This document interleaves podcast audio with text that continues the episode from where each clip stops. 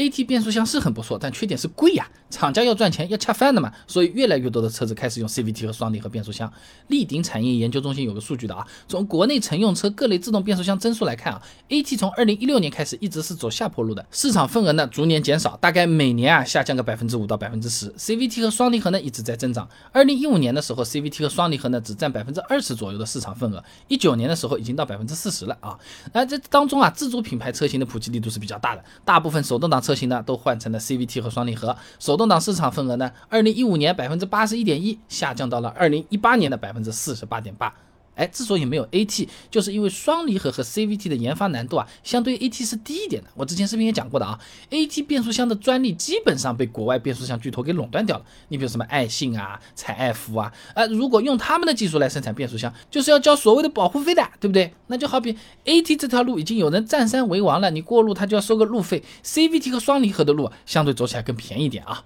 所以说更多的自主品牌他会选择和国外变速箱大厂合作研发个 CVT 或者是双离合。你比如说，吉利和邦奇合作研发 CVT，东风和格特拉克成立合资公司搞个双离合，一汽呢和博格华纳开始琢磨这个双离合的问题。是吧？不只是自主品牌，合资品牌用 CVT 和双离合也开始越来越多了。哎，还是刚刚在开头讲的那个立鼎产业研究中心的那个数据啊，德系车双离合份额从一五年的百分之二十五点六提升到了一八年的百分之四十四点九，日系车一九年 CVT 份额更是达到了百分之八十二点二啊。这个是因为国内的排放法规也开始越来越严格了。工信部 GB 二七九九九二零一九乘用车燃料消耗量评价方法及指标上面有提到过的啊，二零二五年中国乘用车平均百公里燃油消耗要下降到。四升左右，那二零二零年要求的平均百公里油耗五升，哎，平均百公里油耗四升什么概念啊？如果五升是要求一个班的所有学生都考八十分的话，那四升就是要求一个班所有学生都要考九十五分了，总分一百的话啊，那么如果说想让所有的车子都考个九十五，用 CVT 和双离合呢，就比 AT 更简单一点，也更容易达成省油的这个目标啊。华东交通大学廖飘硕士论文分享给你，双离合自动变速箱扭矩检测与换挡性能的研究上面说啊，这 AT 变速换挡呢，它是通过液力传递动力，使这个齿轮啮合，哎，传动效率是比较低的，燃油经济性不够高啊。双离合变速箱呢，由于没有这个液力变矩器，它是可以把发动机的动力啊完全发挥出来的。和采用液力变矩器的车型比比呢，双离合变速箱一般可以把燃油消耗量降低百分之十以上。再来，哈尔滨工业大学。黄卫东硕士论文分享给你，金属带式 CVT 变速器传动效率及影响因素研究上面也讲到啊，这 CVT 速比的连续变化能让发动机工作在经济工作区，燃油经济性啊优于同期的 AT 变速箱。说人话，AT 呢它就是走楼梯一档一档一档一档的，你就很难凑到最好的那个档位。哎，但是 CVT 的话呢，它其实是一台云的斜坡，哎，你轮椅这么一直一直推上去或推下去，就是比较省力，省力就是省油啊。那虽然现在 AT 变速箱已经可以通过一些技术做到接近。CVT 和双离合的油耗水平了。你比如说啊，高速的时候锁止液力变矩器做到百分之一百硬连接来省油啊，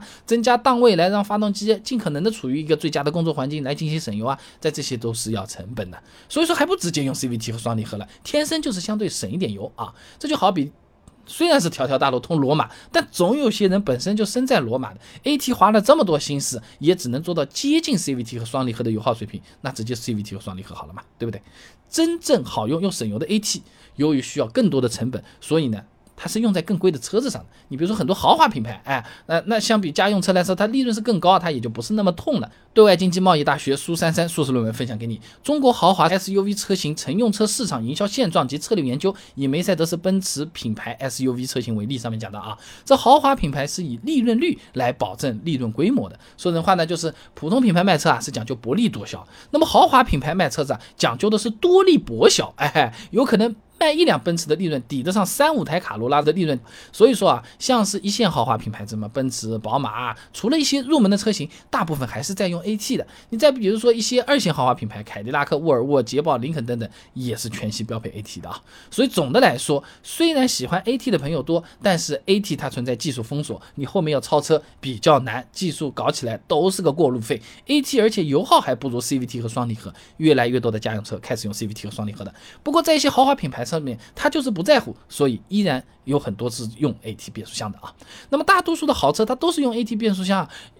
用着用着大家就会觉得，哎，那 AT 它是不是就是最完美的变速箱了？这个说法有没有道理？除了贵，是不是就没缺点？喜欢 AT 变速箱的朋友也很多，但是大多数的自主品牌却不用。除了技术封锁之外，